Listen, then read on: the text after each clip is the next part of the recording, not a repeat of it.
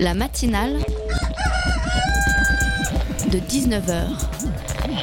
Et bah, c'est une émission qui parle de société, politique, euh, Culture alternative. On va aussi parler de sport, euh, de gens dans la rue. et l'actualité en règle générale. On va peut-être parler des corbeilles à linge pas en osier d'Auvergne. voilà, il y aura, il y aura des invités. Sociologues, des invités chercheurs. Les invités ne diront que des choses intelligentes. Ça va peut-être s'étriper un peu de temps en temps, mais La matinale de 19h, du lundi au jeudi jusqu'à 20h sur Radio Campus Paris.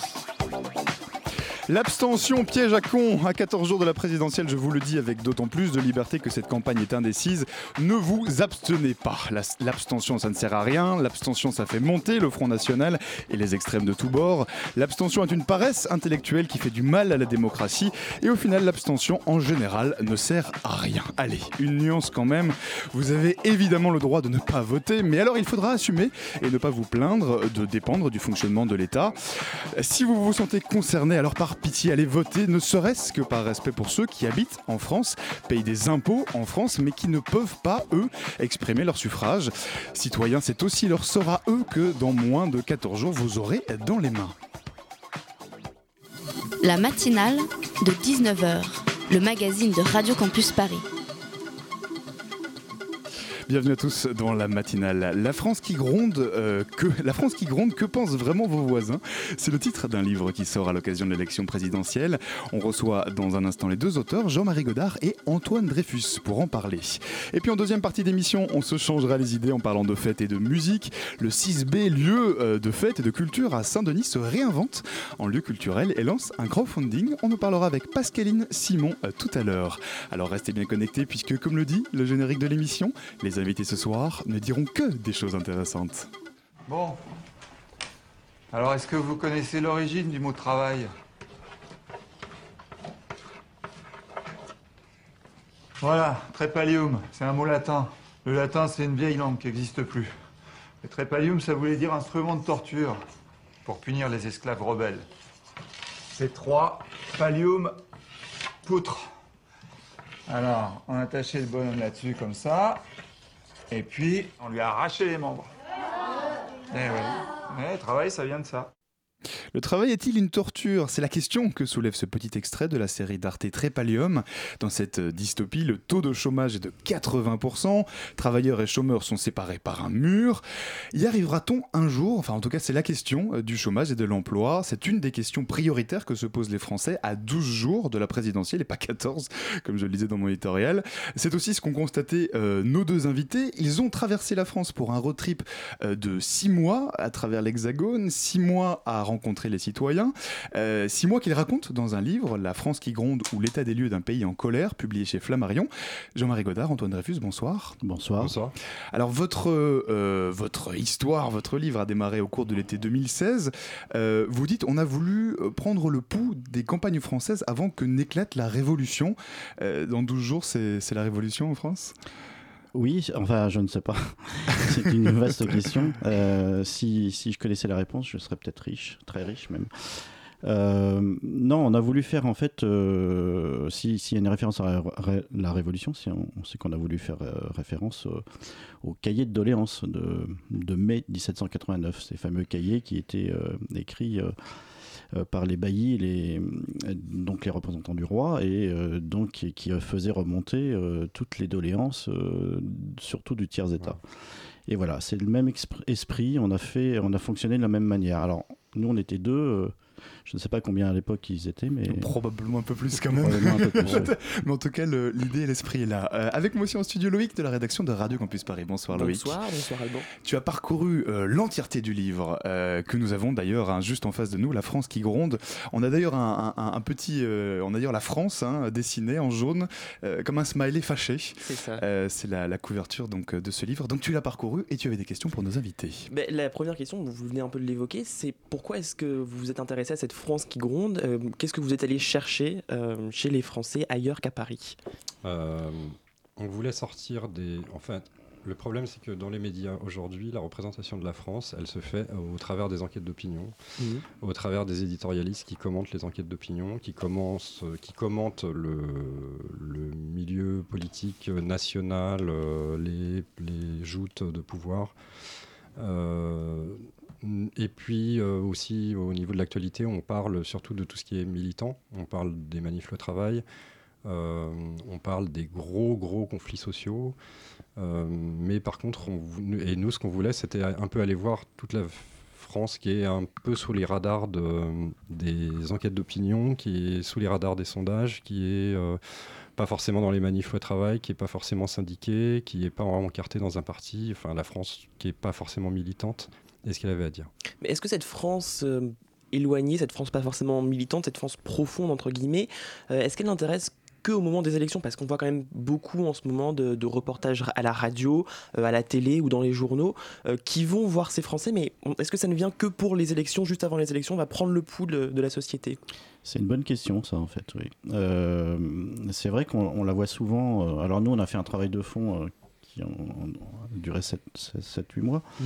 Mais on pourrait la faire, on pourrait la faire constamment. En fait, bon, la presse régionale locale l'a fait quand même un petit peu quand il y a un conflit social euh, où euh, l'usine euh, ou l'entreprise ferme à, je sais pas moi, à Évreux, c'est couvert par les radios et les, et, télés et les, les journaux locaux. C'est pas couvert par le national, ça. et donc, après, répondre à votre question, c'est aussi remettre en cause, enfin, travailler et réfléchir sur la façon dont les médias travaillent, quoi.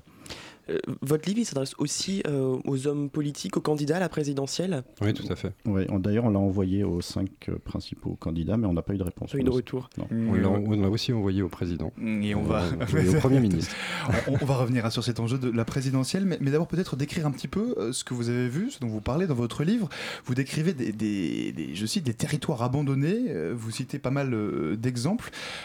concrètement, c'est quoi? C'est des, des, villes mortes, des villes où plus rien ne se passe? Alors concrètement, bah, par exemple, euh, je vais vous prendre l'exemple de, de du Nord, dans, le nord de la France. Hein. C'est une ville qui est à de 2000 habitants à peu près, qui est à 25 hum, km de Valenciennes, une heure de, voiture de, Lille. Il n'y a pas de train, il n'y a pas de, moyen d'accéder en transport public là-bas. Donc il y avait une usine qui euh, s'appelait ECCE, e, qui fabriquait des costumes pour hommes. Euh, pour LVMH. Et en 2007, ils ont mis la clé sous la porte. L'usine a été délocalisée. Et d'ailleurs, c'est la dernière usine de costumes de luxe en mmh. France. Et donc depuis, il n'y a plus de, de, costumes de luxe fabriqués de manière euh, entre guillemets industrielle, hein, pas uniquement artisanale. C'est pas Arnis, hein, pour ceux qui connaissent. Et donc du coup, usine fermée, euh, c'est un peu toujours ce même schéma-là, fermeture d'usine, plus d'emplois. plus d'emplois. Euh, les autres industries meurent aussi. il y a 80 km, ah, il y a une usine, de, une fonderie qui a fermé à à 25 km. Et donc, on se retrouve dans une situation où les gens euh, vivent des minima sociaux, mais avec euh, vraiment que dalle, hein, c'est-à-dire 3 euh, euros par jour pour un couple.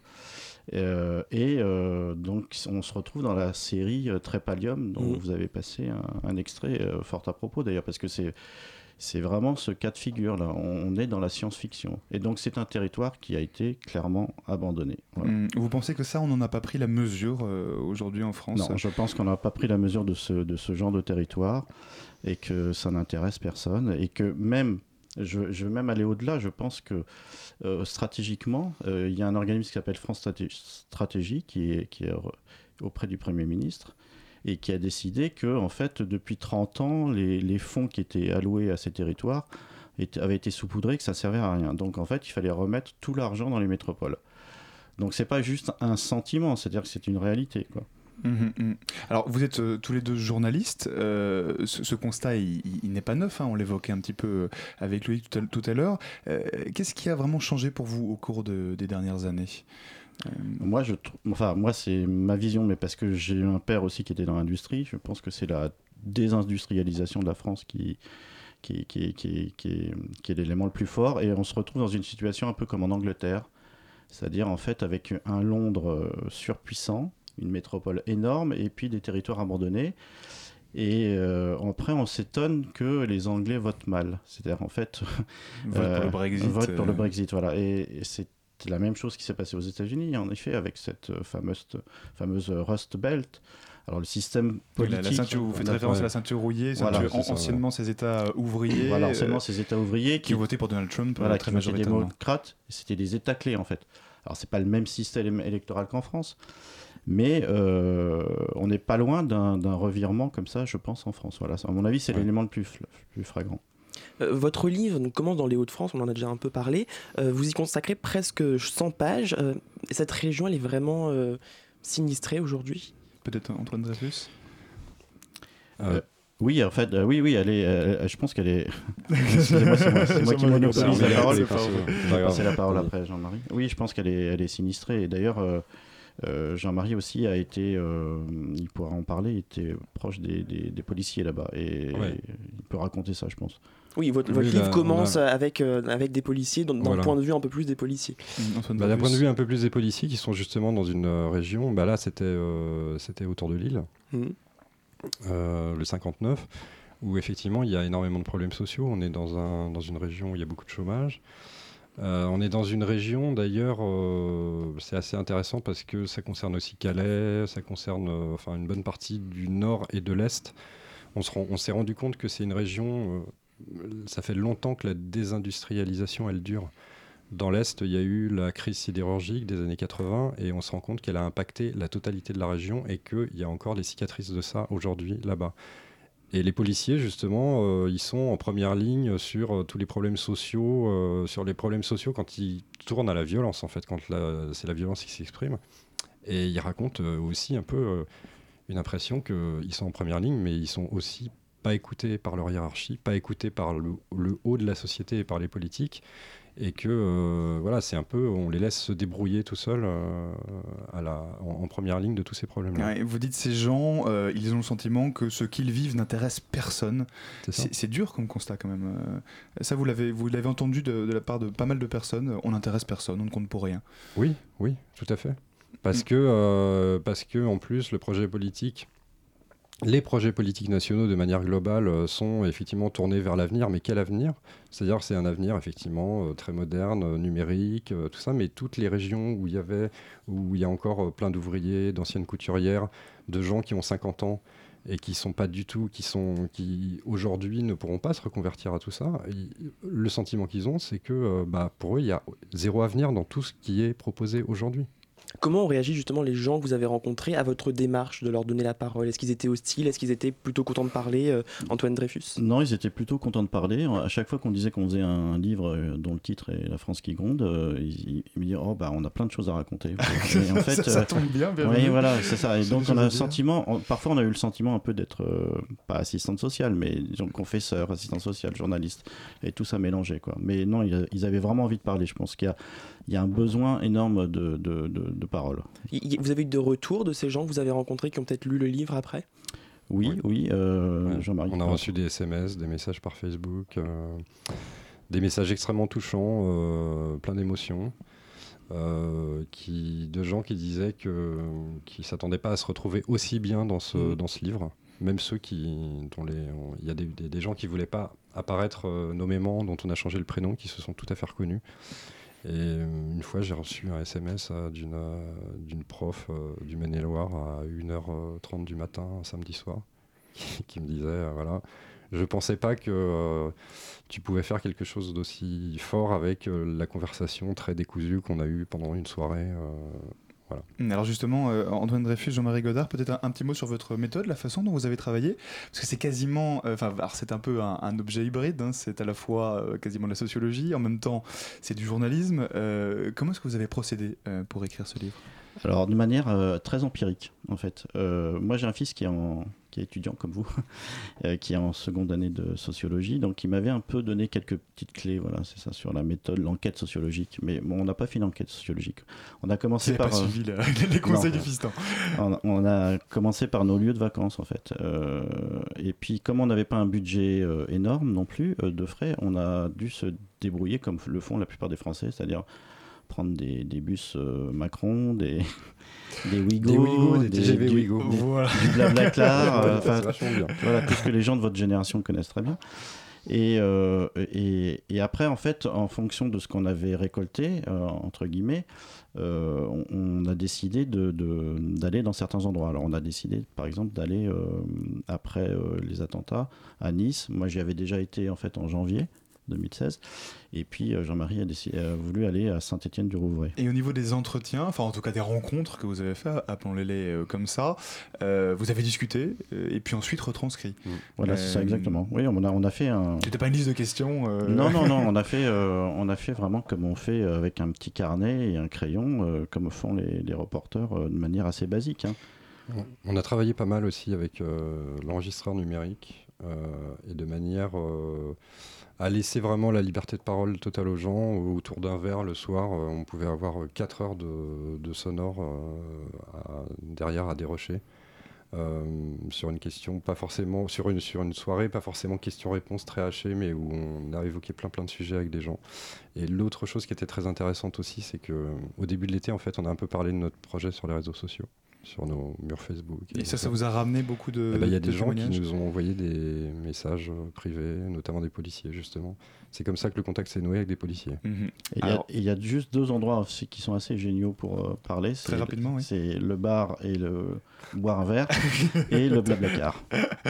bon alors on- on n'a pas de, on n'a pas de voiture ni de, ni de bar à disposition dans le studio, mais on continue à parler avec vous juste après ceci.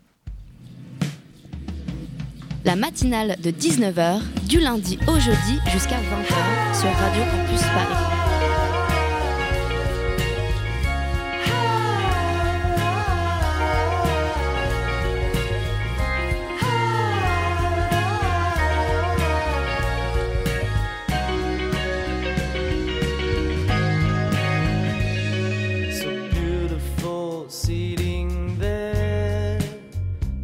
So Such a good try to fall in love with your hair. Can I buy some? It's unfair.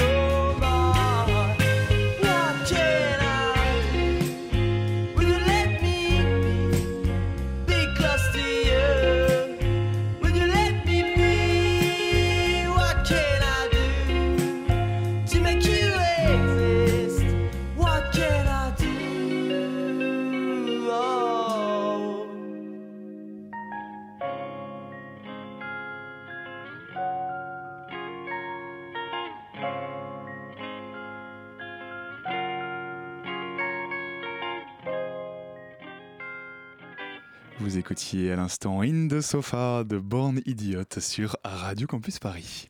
La matinale de 19h, du lundi au jeudi jusqu'à 20h sur Radio Campus Paris. On est toujours en compagnie des journalistes Antoine Dreyfus et Jean-Marie Godard. On parle avec eux de la France qui gronde, c'est le titre euh, de leur ouvrage. Euh, alors, euh, votre ouvrage, Jean-Marie Godard, Antoine Dreyfus, euh, vous le, enfin, il est sorti le 29 mars, hein, Mhm, sauf ça, erreur. ouais. On aurait envie de vous dire que c'est un peu tard pour la présidentielle, mais en fait, vous, vous dites et vous assumez que le fait que la présidentielle, c'est un peu un prétexte euh, pour vous, un prétexte à, à écrire, à rapporter des choses. Euh, oui, et puis euh, la séquence en parce qu'on parle toujours maintenant de séquence, la séquence politique, elle va être longue. Là. Euh, il y a les présidentielles, certes, mais il y a les législatives aussi, et Ouais. euh, avec le risque euh, d'une crise institutionnelle euh, aussi, euh, quel que soit le, le candidat, parce que je ne vois pas de candidat pour l'instant avoir une majorité euh, parlementaire. Euh, vous dites à la fin de ce livre être sorti euh, déprimé de, ce voyage. Qu'est-ce qui vous a déprimé, Jean-Marie Godard?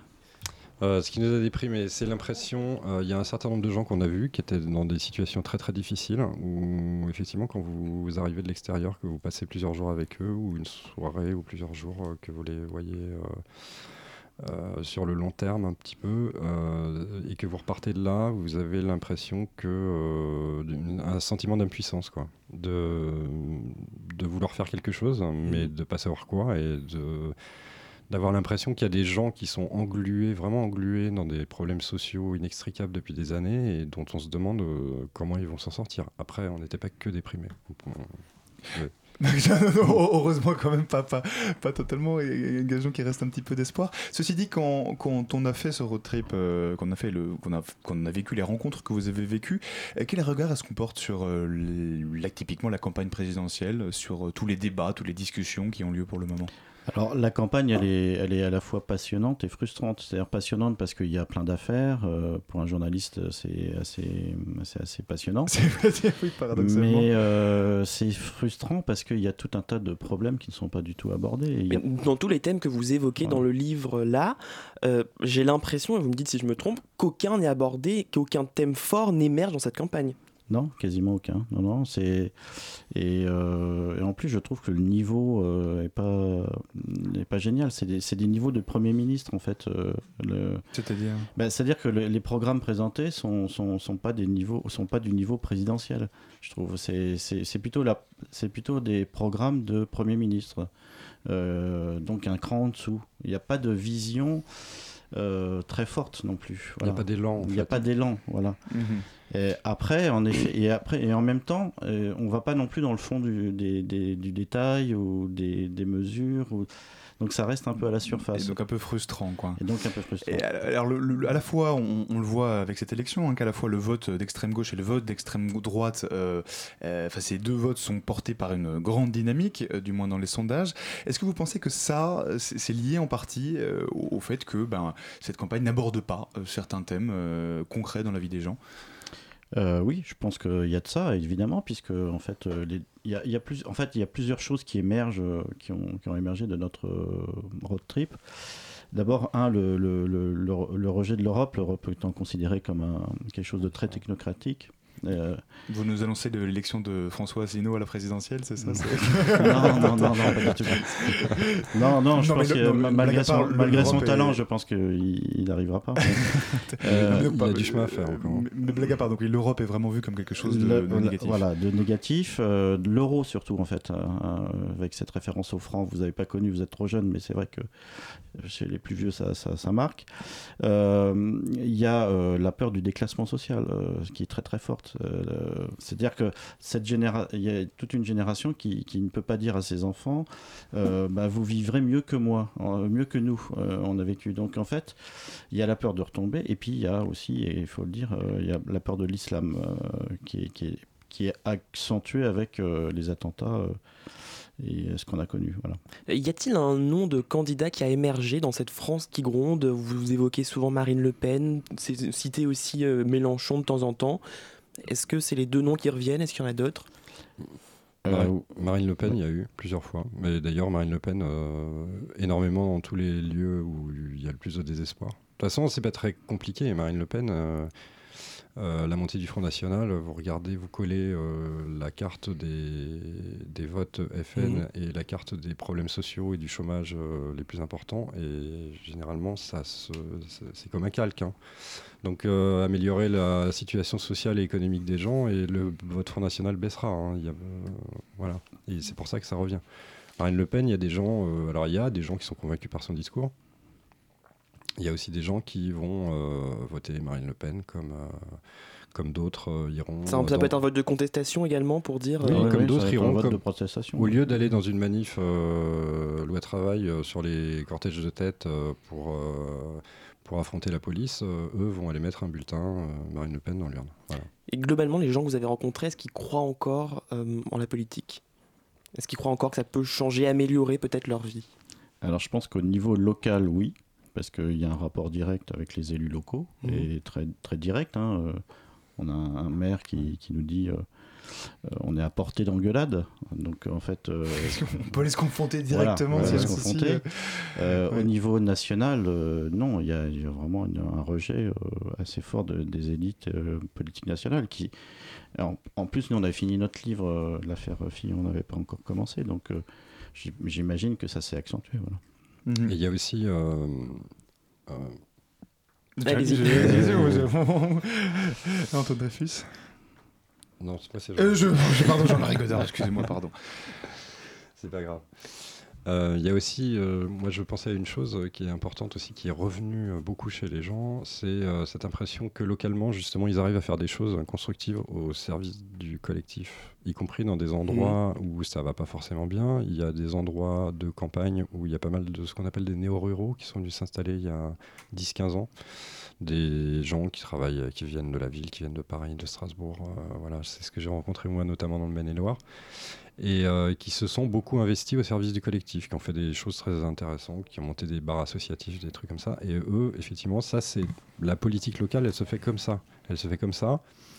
Et c'est aussi retrouver une certaine bienveillance et s'organiser et faire attention aux voisins qui va pas forcément bien. Et il y a une chose qui ressortait euh, très fortement de, de la part de beaucoup, beaucoup de gens, euh, c'est qu'ils ont l'impression que les politiques au niveau nationaux euh, ne parlent que d'argent aujourd'hui. C'est-à-dire que tout est vu par le prisme du fric. Les programmes politiques, on parle de budget, on parle de restrictions budgétaires, on dit qu'il faut se serrer la ceinture. Euh, les chômeurs, euh, même, euh, y compris à gauche, côté PS, quand on voit le discours qu'il y a derrière, alors à droite c'est encore plus fort avec Fillon, mais les chômeurs, c'est toujours vu sous le prisme, c'est des gens qu'il faut remettre au travail. Voilà, on Mmh. est euh, dans la, systématiquement dans des histoires de- d'économie. Et les gens ont l'impression, se disent, mais l'humain, le projet humain de société, il est où? Jean-Marie Godard, Antoine Dreyfus, vous êtes tous les deux journalistes, hein, je, je le, je le disais tout Ouais. à l'heure. Est-ce que vous pensez que les médias ont une responsabilité dans, justement dans, dans cette situation, dans le fait qu'on n'évoque pas euh, certains thèmes? C'est une situation, c'est une question difficile ça. Je- moi je pense que c'est un peu comme ce qui s'est passé aux États-Unis, c'est-à-dire qu'en fait les médias, les journalistes vont vers, euh, euh, ne sortent plus beaucoup, ils vont plus trop sur le terrain. Alors, en tout cas les journalistes de Paris, hein, parisiens, les grands médias. Et euh, quand ils font des sujets sociaux, en fait, ils, vont vers les plus désespérés, les plus pauvres, euh, comme les migrants, les clandestins. C'est des sujets qu'il faut faire. Mais du coup, en fait, il y a toute une partie de, la population euh, qui n'est pas suivie. Toutes ces classes moyennes, toutes ces classes populaires, tous les gens qu'on a vus, quoi. Voilà. Et donc, en ce sens, oui, il y a une part de responsabilité. Il faudrait qu'ils se réveillent un peu. Nous, on essaye de, faire du journalisme citoyen. Voilà. Euh, euh, pas engagé, mais citoyen. Voilà. Mm. Mais c'est quand, Ouais. même, euh, c'est c'est quand même compliqué du coup de, de faire ce journalisme citoyen. Alors, on, on en parlait un peu durant la pause, mais euh, Loïc euh, demandait tiens, mais pourquoi pas aller en Guadeloupe? Vous nous avez dit bah on n'avait pas les moyens. Ah oui, là, c'était simplement. une Oui. question purement budgétaire. une de- question purement voilà, budgétaire, oui, parce que si on veut faire tous les dom-toms, euh, ça va nous coûter un peu cher. Bon, je sais pas si Flammarion Ah, peut, te- Si quelqu'un faire- finance, on y va, il n'y a pas de problème. finance, on y hein. va. Ça, Le crowdfunding. part demain. peut potentiellement fonctionner. Votre livre s'appelle La France qui gronde euh, politique, sécurité, éducation, religion, salaire, immigration. Ce que pensent vraiment vos euh, voisins. Euh, voilà, c'est publié chez Flammarion. Merci beaucoup Antoine Dreyfus et Jean-Marie Godard d'être venus nous parler ce soir. Merci.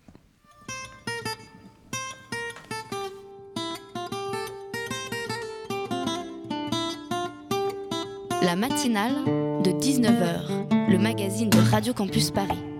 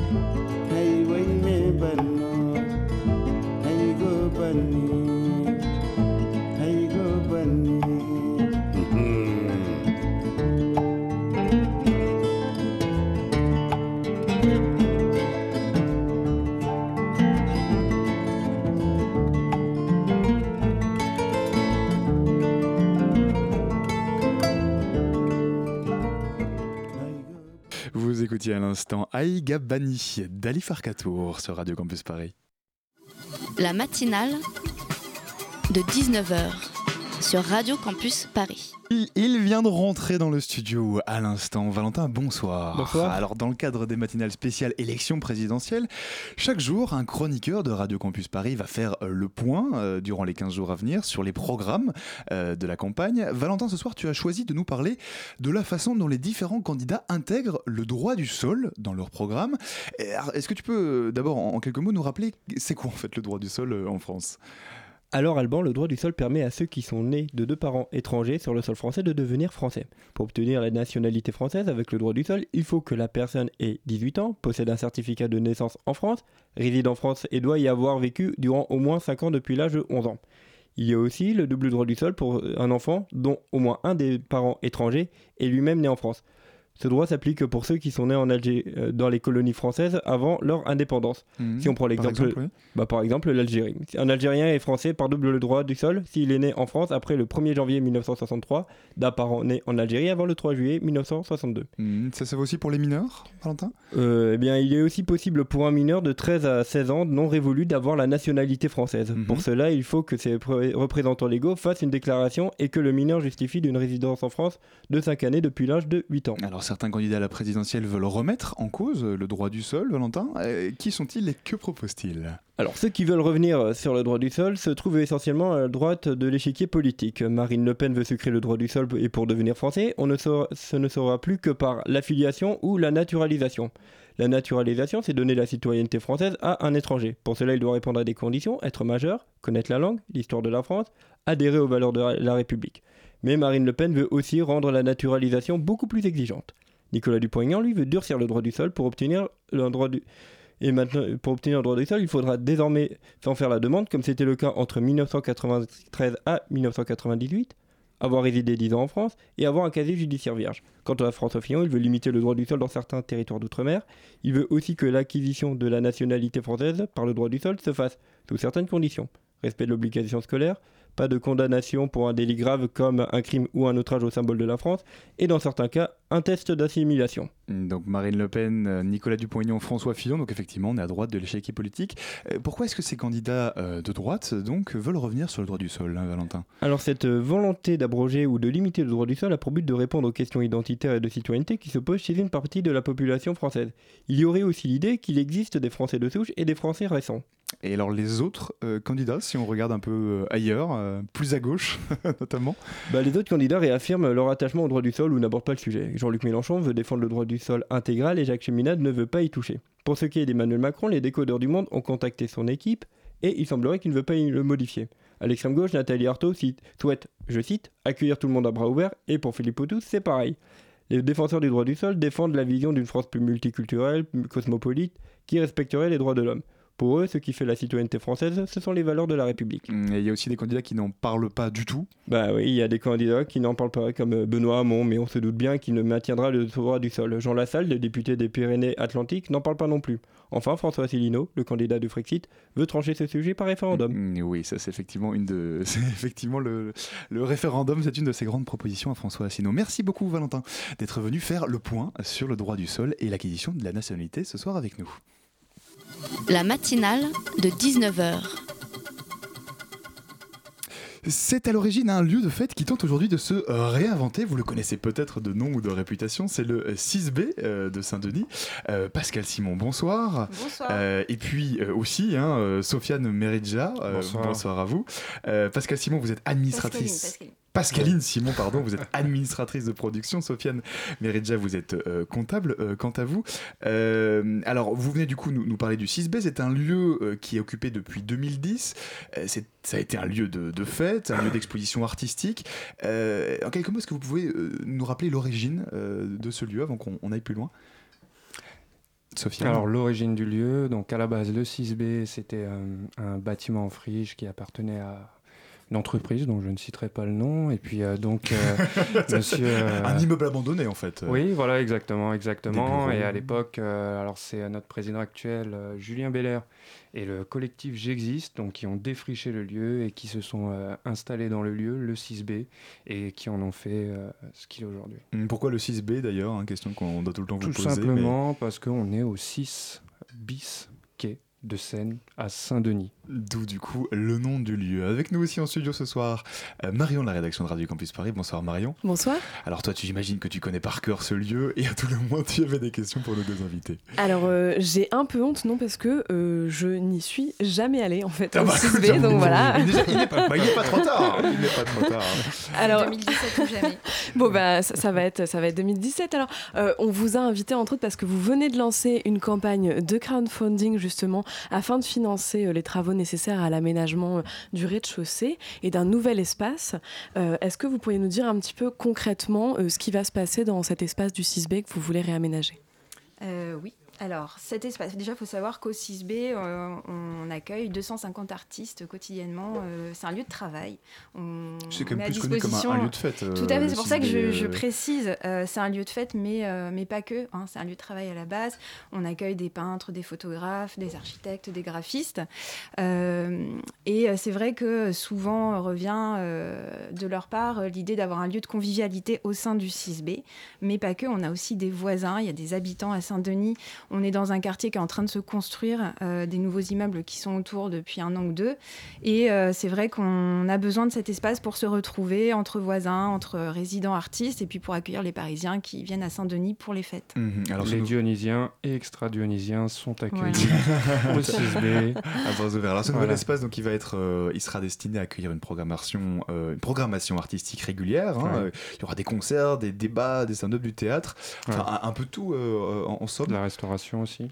De la restauration aussi. Euh, c'est pas un peu trop large d'ailleurs? Enfin, En fait, l'idée c'est vraiment de, de quoi? C'est de faire un lieu d'accueil euh, où il y a plein de choses. euh, C'est ce qu'on sait déjà faire en fait. euh, ce qu'on fait, ce qu'on propose déjà, c'est des, des fêtes un peu grand format sur la plage éphémère euh, qu'on aménage l'été au bord du canal Saint-Denis, qui, qui a fait la réputation du 6B. Ce qu'on a envie de faire, c'est d'avoir euh, D'aller plus loin. ouais, plus loin, puis de l'avoir surtout toute l'année, d'avoir un espace où se retrouver, d'avoir ces moments de partage. La plage toute l'année. euh.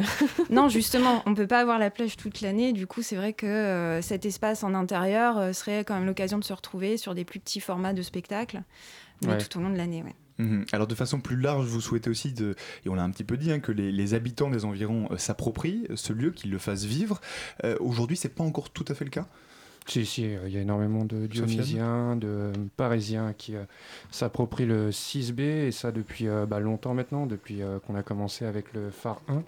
Le premier phare euh, qui était euh, complètement incroyable, et euh, donc c'était un festival La Fabrique à rêve qui réunissait énormément de personnes, énormément d'artistes différents. Et là, c'était un projet qui était tout de même beaucoup plus large que le projet du, du restaurant, salle de spectacle, qui euh, donc est le sujet du Ah, crowdfunding. ah, alors, je vous dis ça aussi parce que c'est vrai qu'il avait été question à un moment donné un peu de, bah, de la difficulté de vivre, d'avoir un lieu festif comme le 6B Ouais. euh, et juste à côté des voisins. Exactement, ouais, parce Euh, que les bâtiments en fait se sont avancés petit à petit et petit à petit ont Voilà, grignoté des- un peu l'espace. Voilà, et puis il y a 6B, ouais. aussi, il y a aussi des difficultés liées au bruit euh, que Ouais, en faisaient les, effet. les soirées du, du 6B. Ça, ça s'est un peu apaisé aujourd'hui? Oui, ça s'est un peu apaisé. euh, bon, les, les voisins sont très contents aussi d'avoir euh, un lieu comme ça. On est quand même à Saint-Denis. Et euh, des lieux comme ça à Saint-Denis, c'est euh, très très rare d'en trouver. Ça n'existait pas d'ailleurs. Et euh, beaucoup de personnes arrivant au 6B sont absolument étonnées de pouvoir s'amuser comme ça à Saint-Denis, de pouvoir sortir de Paris et arriver dans un lieu où on se sent bien. Ils se plaignent plus du bourrique aujourd'hui. Les voisins. Vous savez, il y a toujours, Je- euh, il y a je- toujours un Je petit peu précise de- que les voisins ont été les premiers à se manifester quand on a lancé la campagne euh, Kiss Kiss Bank Bank. Euh, évidemment, ils ont été avertis, ils sont revenus vers nous en nous, nous proposant de participer euh, de manière assez massive. Ouais. Et aujourd'hui, on À la- l'isolation du lieu. à l'isolation du lieu, exactement, bien en intérieur, les portes fermées. Ouais. Euh, et euh, aujourd'hui, on a la confirmation euh, que nos voisins euh, juste à côté participent à hauteur de 6 000 euros sur cette campagne. Alors cette campagne justement, elle va durer un mois jusqu'au 15 avril. L'objectif c'est de lever 10 000 euros. Vous en êtes où euh, aujourd'hui? Eh ben, on n'est plus très loin, on est déjà euh, un petit peu plus de 8000, il me semble. Euh, par contre, il ne nous reste plus que 4 jours, donc là, c'est vraiment la dernière Ouais. ligne droite. Euh, Faut y il faut faut les derniers aller. petits coups de pouce pour y arriver. Euh, c'est 10 000 euros minimum pour se mettre aux normes et pouvoir accueillir du public en intérieur. Euh, si on a un peu plus, c'est bien aussi, parce que ça nous permettra de réaménager l'espace, de l'équiper en, so- en sono, etc. Mhm. Et concrètement, ce crowdfunding, alors c'est décrit évidemment sur la page euh, du, sur la page de la campagne, mais il est destiné à quoi? Eh ben, Euh, l'espace dont on parlait euh, juste avant. Donc, on donc, peut euh, financer un mur, on peut financer une peinture. Non, on peut financer un endroit, Le lieu. le lieu, donc le, le restaurant, avec la salle de spectacle, un endroit convivial où on pourra se. Voilà. En joli- fait, pour être un peu plus précise, il y a déjà une partie des travaux qui a été réalisée dans cet espace. Euh, donc, la cuisine a été aménagée, le restaurant, la salle existe. Ce qu'il faut, c'est euh, remettre aux normes l'électricité, Ouais. un petit peu de travaux de plomberie, un coup de peinture, euh, du mobilier pour accueillir le restaurant. Enfin voilà, c'est ça, c'est ça que viennent financer les 10 000 euros. On continue à parler avec vous du 6B, du crowdfunding et de son avenir, juste après ceci sur Radio Campus Paris. ainda fogo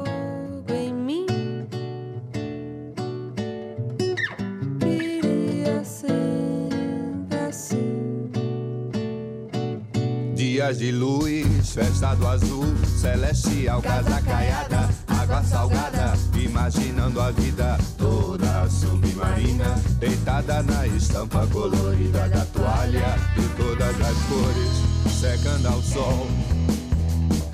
Todas as cidades já estão em chamas, consumidas por um desejo voraz. Quem sabe ainda sobre alguma chance. A tarde, o vento e o mar. Ainda fogo em mim. Queria sempre assim. Sombras frondosas nas calçadas. Bairro novo, seus dias quentes e úmidos, suor pingando do rosto e logo ali, deitada à vontade na grama do seu jardim, no cheiro bom. E todas as flores, filhas do sol. Todas as cidades já estão em chamas, consumidas por um desejo voraz. Quem sabe ainda sobre alguma chance e folhas pairando no ar.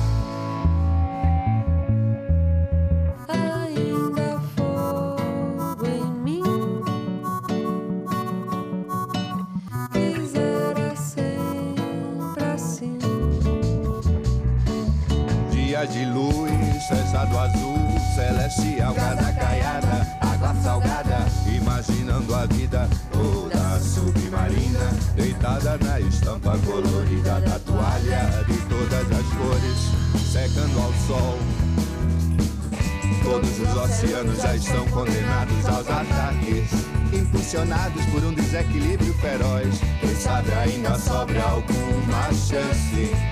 À tarde, o vento. Vous écoutez à l'instant Bayro Novo, Casa Kayada, grosse ambiance dans le studio, c'était Debanda Eddy.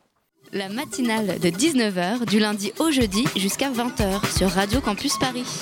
On est toujours avec Pascaline Simon euh, et Sofiane Meridja, respectivement administratrice de production et comptable du 6B. Et ancien résident aussi, Et ouais. ancien résident Ouais. pour faire le CV, euh, le CV Ouais. au complet.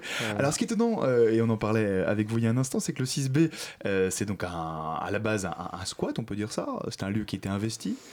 C'est pas tout à fait. Non, non, on peut qui pas parler d'un squat. Euh, Il y a quand même eu l'accord du propriétaire pour Ouais. investir le lieu. Ça s'est fait. euh, dans sa... enfin, c'était la volonté de tout le monde. Euh, le lieu était juste gardienné, pas occupé. Et Ouais. l'idée, c'était de dire bon bah, nous, on a plein d'artistes à Saint-Denis qui ont besoin d'un espace de travail. C'est compliqué d'en trouver. Ouais. Est-ce qu'on peut occuper cet espace qui ne sert pas pour l'instant euh, et en faire euh, des ateliers Ouais. d'artistes? Parce qu'il y a carrément le contraire, c'est une solution anti-squat. Pour éviter du coup que le lieu effectivement soit, repris. Parce que c'est- il y a quand même, l'évolution est quand même assez impressionnante hein, quand on euh, part de 2010, euh, de ce qu'était le 6B à l'époque. Aujourd'hui, euh, vous, bah, l'idée c'est de, de développer un espace pour les startups, euh, d'avoir Ouais. un restaurant, un restaurant Ouais, ouais, ouais, panoramique un projet en haut. en étude, en effet, Donc le développement est très très important. Vous, Ouais. vous imaginiez ça quand vous avez, quand- au tout début, quand vous, vous avez commencé à, à Non, au travailler tout sur, début, ce, sur ce projet? bah, en tout cas, ce qui était bien au début au 6B, c'est que tout justement était imaginable. Étant donné qu'on arrivait un peu dans un lieu euh, Far West où tout était à construire, tout était à faire, et euh, c'est très rare d'arriver dans ce style d'aventure où euh, on sent que ce qu'on fait peut avoir des impacts très rapidement. On peut investir un lieu qui est énorme, hein, c'est euh, 6000 mètres carrés euh, voilà, de, de bureaux. C'est euh, voilà. Ça ressemble à quoi au tout début d'ailleurs la première fois que vous un l'avez vu, le bâtiment 6B? euh, soviétique. On n'a pas trop envie de faire la fête du coup. Voilà, D'ailleurs, qui est classé euh, à je ne sais un patrimoine qui est classé aujourd'hui par rapport à la façade du 6B, euh, qui est assez intéressante et assez particulière. Et alors justement, euh, vous êtes connu pour euh, des événements qu'on a évoqués, que ce soit la Fabrique des Rêves ou, euh, les plages du 6B. Est-ce que là, avec euh, ce nouvel espace, vous prévoyez d'inventer des nouveaux événements Euh, Alors, non, ça, non, ça oui, regarde. c'est ce qu'on Sofiane Si, si, Pascaline. c'est, euh, ce que va nous permettre cet espace, et comme je disais, euh, c'était d'avoir une programmation à l'année sur des plus petits formats. Nous, on a, c'est vrai qu'on a envie d'accueillir du spectacle vivant, Ouais. euh, du stand-up. On a envie aussi d'organiser des ateliers d'initiation artistique pour les enfants, pour les adultes euh, du quartier. Euh, donc euh, ça, c'est des choses qui déjà se déroulent, sauf qu'elles se font soit hors les murs, soit dans certains espaces du 6B qui s'y prêtent pas forcément, et que ça, Ouais. ce serait l'occasion de tout réunir dans cet espace et de faire se croiser les publics. D'accord. Mhm. Alors, vous voulez aussi proposer une, cuisine, j'ai vu, qui pour mettre en valeur les producteurs euh, locaux euh, du 93 et du 95. C'est- ça, c'est une idée nouvelle ou bien vous avez déjà eu euh, des liens avec eux? C'est un peu déjà le cas. Euh, il y a eu plusieurs propositions, il y a eu plusieurs associations qui ont tenu la cantine du 6B, qui est Hmm. aujourd'hui euh, quasiment euh, exclusive pour les résidents. Mais on a de plus en plus de public extérieur qui vient se restaurer le midi au 6B. Et bah oui, non, l'idée, c'est pas, c'est pas nouveau, mais ça fait partie un peu de, de ce qu'on a envie de, de porter avec ce projet. Ouais. C'est de faire travailler les producteurs autour et de proposer une cuisine familiale, saine et pas trop chère. quoi. D'ailleurs, vous pouvez dès maintenant venir manger au 6B. Le plat est à 5 euros, le dessert est à 2 euros. Et c'est De Jeanne plus en plus d'arguments, je vais en et- et 2017. Patricia qui euh, font la cuisine et c'est absolument excellent. On s'est précipité à faire l'émission. Marion. Alors, peut-être qu'on peut parler un petit peu de, de l'actualité du 6B aussi pour, euh, pour les auditeurs et auditrices. Euh, J'ai vu notamment que vous participez au mois de la photo. Euh, Est-ce que vous pouvez nous en dire un petit peu plus sur l'expo qui va avoir lieu dans les murs du 6B Alors ça, ça a été inau- inauguré, donc il y a eu le vernissage Ouais. samedi euh, dernier. Alors c'est un très beau projet, euh, c'est-à-dire que c'est la première fois qu'il y a le mois de la photo du Grand Paris. Euh, il y a beaucoup de lieux qui sont investis sur ce projet, dont le 6B. Euh, on a 13 artistes du 6B donc, qui travaillent sur cette exposition depuis un an déjà. Et j'ai pas vraiment envie de vous en dire trop parce euh, ils ont investi la salle de manière assez surprenante par rapport Mm. euh, aux autres expositions. Ceux qui connaissent le 6B peuvent être assez déroutés. Et c'est vraiment l'occasion de le découvrir sous un autre jour que celui de la fête. Alors Ah, moi c'est j'avais une juste très belle expo et euh, bah, juste euh, le travail de Jean-Marc Planchon et des sœurs Cheval est absolument incroyable dans cette expo. Il faut y aller Ce qui est vraiment bien, c'est que pour Sofiane voir ça. complète, complète Pascaline Ouais, ouais. En, en citant et en remerciant les auteurs à chaque fois. J'ai- je- Moi, je voulais juste rajouter, j'ai vu que les artistes devaient travailler autour de la notion d'altérité. Euh, je crois qu'il y a peut-être un petit peu des discours politiques. Du coup, le thème, c'est un choix du lieu ou c'est Pas du tout, c'est un choix des artistes. C'est un thème quand même assez large et eux-mêmes euh, nous ont expliqué qu'il n'y avait pas forcément euh, d'accord là-dessus par rapport à leur travail de mise en commun sur ce thème. C'est-à-dire que c'est comment chacun interprète le thème du rapport à l'autre, de l'altérité. Et euh, c'est ce qu'on découvre un peu dans l'exposition, c'est que bah, tout l'intérêt de parler de l'autre, c'est qu'il y a plein de façons d'en parler et de le percevoir. Et euh, la, la structure même, la scénographie même de l'exposition qui nous déroute un peu, fait un peu écho à ce sentiment qu'on peut avoir par rapport à l'autre qu'on ne comprend pas toujours et qu'on ne connaît pas toujours, mais qu'on est curieux de connaître un peu ce, ce message-là, je pense, qui passe. Mhm. Sofiane Pascaline, peut-être une, une dernière question sur la façon dont vous fonctionnez euh, au 6B, parce que c'est quand même une grosse organisation. La campagne que vous lancez, c'est, j'imagine, pas mal de logistique euh, derrière pour tout mettre en place. Euh, concrètement, aujourd'hui, est-ce que le 6B est un projet qui est ouvert aux bénévoles? Comment est-ce qu'on peut euh, vous aider euh, pour construire ce lieu? Alors pour construire ce lieu, il suffit de nous contacter et euh, de passer. Le 6B est ouvert. Le 6B est ouvert, Et- vous pouvez y venir. Et comment se prennent les décisions euh, quand même au sein de... de- Alors il y a un CA, il y a l'équipe salariée, il y a le CA, le conseil d'administration. Donc, une association, euh, oui, euh, normale, finalement. Oui, voilà.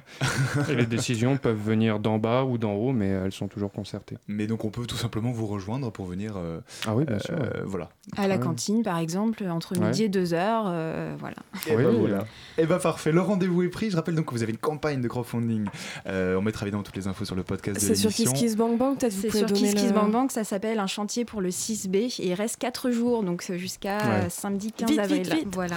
Et je, place un dernier petit mot, on a, on a des résidents qui portent leur propre projet, euh, qui est euh, une salle d'édition qu'ils veulent construire et c'est sur euh, Hello Asso, ça s'appelle Araped et ils ont besoin de soutien également. Eh bien parfait, c'est bien noté. Merci beaucoup Pascaline Simon et Sofiane Meridja d'être venus nous parler du 6B ce soir. Merci.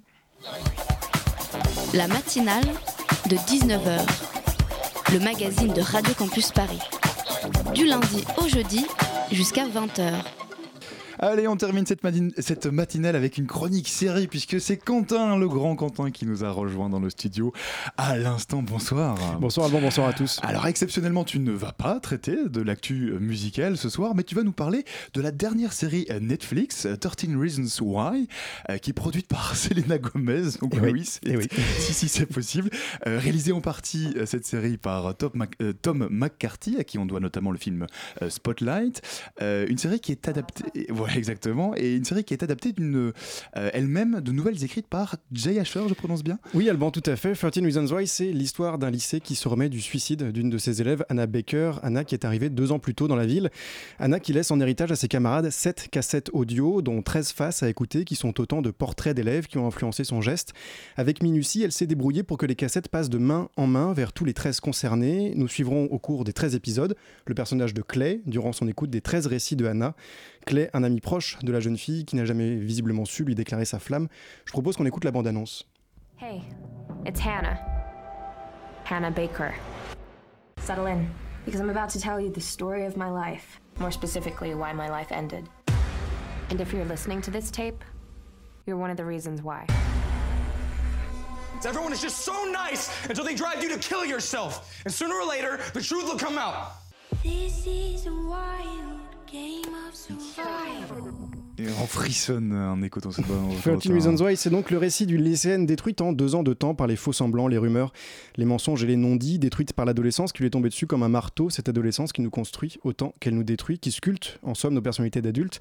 Tiens, tiens, le personnage principal se nomme Clay Argile Mmh, en aïe. français. Pas Au milieu de cette masse d'adolescents, les adultes qui ne comprennent pas la solitude de leurs élèves ou de leurs enfants, qui n'en comprennent pas les enjeux, qui restent sourds face à leurs appels à l'aide.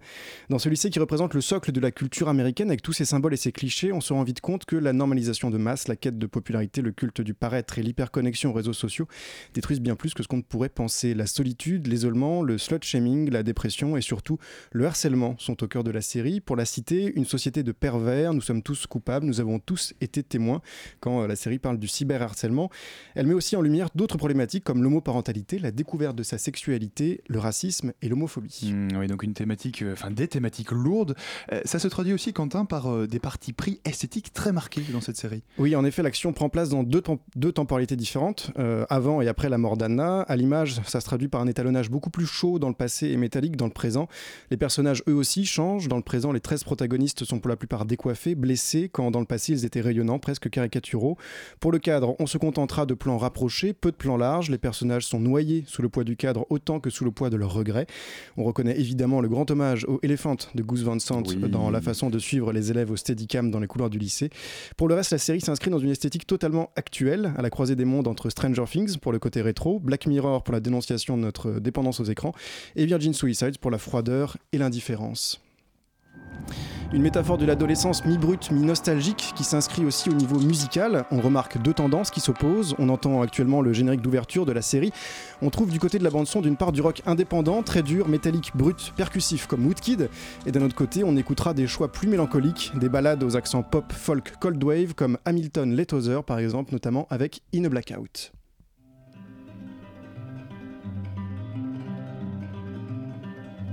Voilà, ça y est, on retrouve un peu de musique, euh, Quentin. Euh, alors la série de cette série, euh, la sortie de cette série, pardon, elle intervient, hasard du calendrier, la même semaine que la remise du prix Non au harcèlement en France. C'est une, c'est une, donc ça récompense. C'est un prix. C'est un prix, oui, pareil, exactement, merci, qui récompense les outils de sensibilisation pour lutter contre le harcèlement milieu scolaire. C'est l'occasion, pour toi, de nous donner quelques chiffres? Ouais, le harcèlement touche environ 10% des élèves scolarisés et un collégien sur 5 serait victime de harcèlement virtuel. Dans tous les cas, 60% des victimes sont des filles. L'éducation nationale estime que 4 à 5 suicides par an sont directement liés au harcèlement par Internet en France. Euh, L'occasion aussi de vous rappeler deux numéros essentiels gratuits et anonymes. D'une part, le numéro vert harcèlement, il s'agit du 30 20, et d'autre part, le numéro vert cyberharcèlement, le 0800 200 000.